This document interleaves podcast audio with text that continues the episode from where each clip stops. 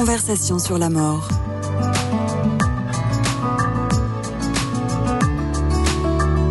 Une émission proposée par Christian de Cacré. Amis auditeurs des conversations sur la mort et donc sur la vie, bonjour.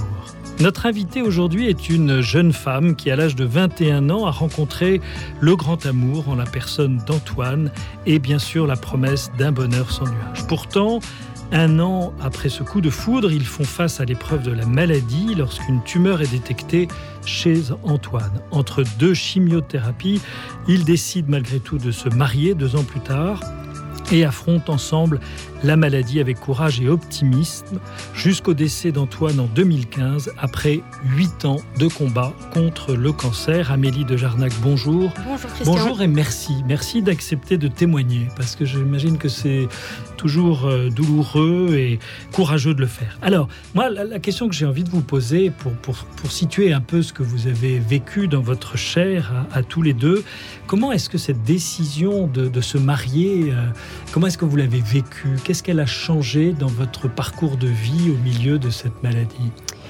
Alors déjà, on s'est mariés parce que, enfin pas parce que, mais on pensait vraiment quand on était guéri à ce moment-là. En fait, euh, là aujourd'hui, on est euh, X années plus tard et on sait euh, le dénouement de la vie d'Antoine qui s'est soldé par, sa mort. Mais en réalité, quand on s'est mariés, pour nous, sa maladie était terminée et on allait aller de l'avant et c'était fini, il était en rémission je pense que même si on avait su le dénouement, on se serait quand même marié. Je ne sais pas si ça répond à votre question. Tout à fait. Et pourquoi le mariage était important pour nous? Eh bien, parce qu'on avait vraiment ce désir, un, de vivre ensemble, et deux, ça, ça marquait notre communion de vie. Vous voyez, c'était vraiment, on se donnait l'un à l'autre par le, par le mariage, et c'était un, un, engagement supplémentaire pour nous. Euh, mais qui était indépendant de sa maladie, encore une fois. C'était vraiment euh, un acte de joie et d'amour avant tout.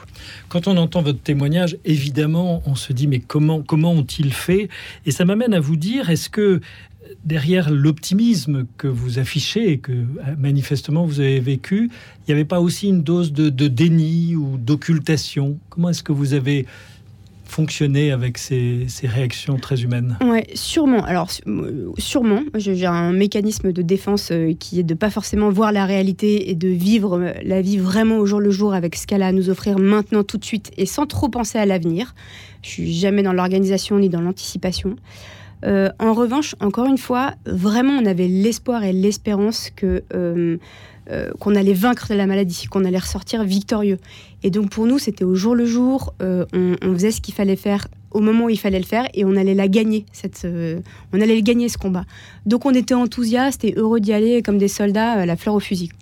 Donc il y a la dimension dans ce que vous dites d'un choix, quoi, au fond. C'est-à-dire que s'ouvrait sans doute devant vous deux chemins, celui d'une forme de désespérance, mais non. et d'abattement, ou au contraire de, de, profiter de la vie et de chaque instant, et de, cette intensité-là. Euh, nous, on avait cette expression avec Antoine de déliciosité, et tout devenait délicieux. Un, euh, un bon moment, un bon resto, un bon film. On essayait que chaque moment soit le plus délicieux possible par l'épreuve de la maladie.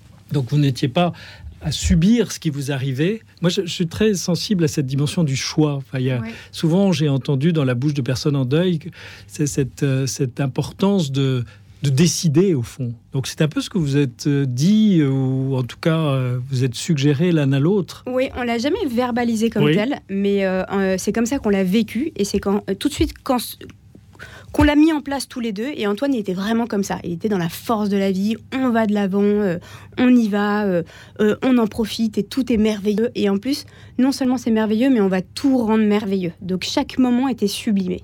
Est-ce qu'à l'approche de la mort d'Antoine, la, réalité a été nommée entre vous? Est-ce qu'il y a une étape, un moment où vous êtes dit c'est perdu? Non.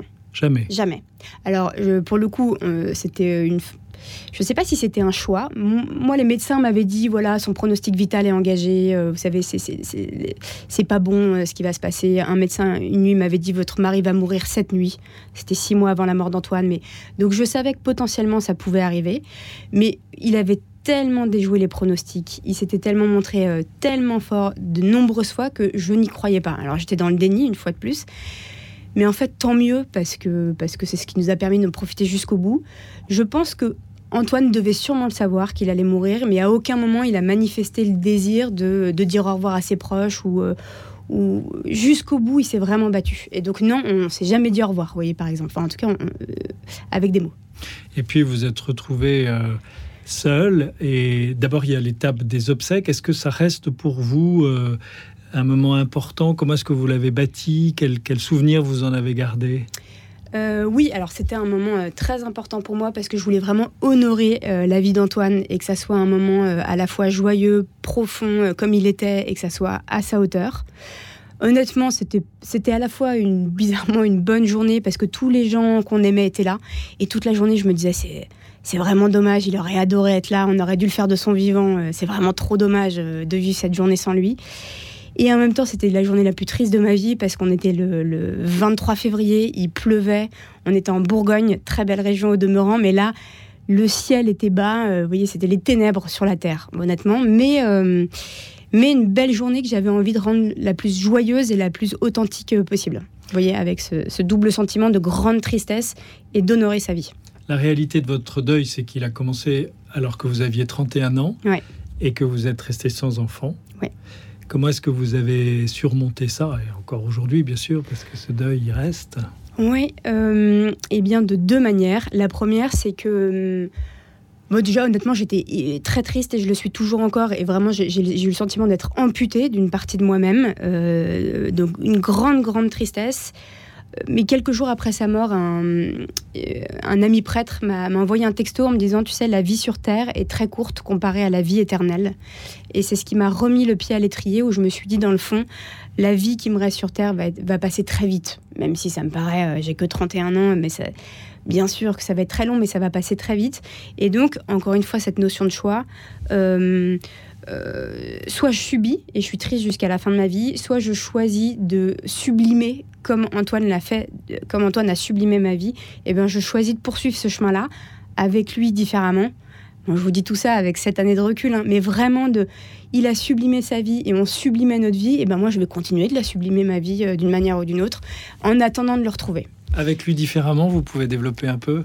Eh bien, ça, j'ai mis du temps. Euh, j'ai mis du temps parce que pendant euh, pendant quelques années, j'ai tout continuer à faire comme s'il était là. Et, puis petit à petit, j'ai pris un autre chemin en me disant, bah, il est, il est toujours dans ma vie, il est là, mais différemment. Et donc, j'ai accepté que notre relation soit modifiée.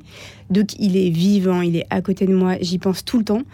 Et en même temps, c'est différent. Vous voyez, j'entretiens pas sa présence, sa présence est là sur la question du deuil, euh, bah, non seulement vous la vivez dans votre chair, mais aussi euh, vous, la, vous la visitez. Enfin, j'imagine que vous avez lu des choses euh, là-dessus.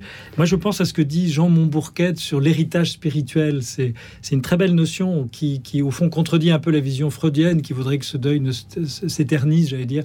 Avec l'héritage spirituel, il y a l'idée qu'il y a un moment donné, cette personne que l'on a pleuré, bah, elle est un peu en nous. En nous on l'a intériorisé. Complètement. Comment vous, vous développeriez dans votre cas, à vous, cette réalité? Eh bien, par des exemples très concrets. De temps en temps, alors ça paraît un peu fou, hein, mais de temps en temps, j'ai des réactions ou des sourires ou des façons de, rire ou des blagues qui ne me viennent pas de moi. Je, me dis, ça, c'est du Antoine dans le texte, quoi. Ou c'est du. C'est du Saint Paul qui dit, euh, ce n'est pas moi qui vis, c'est le Christ qui vit en moi. Eh ben, c'est au fond. Complètement.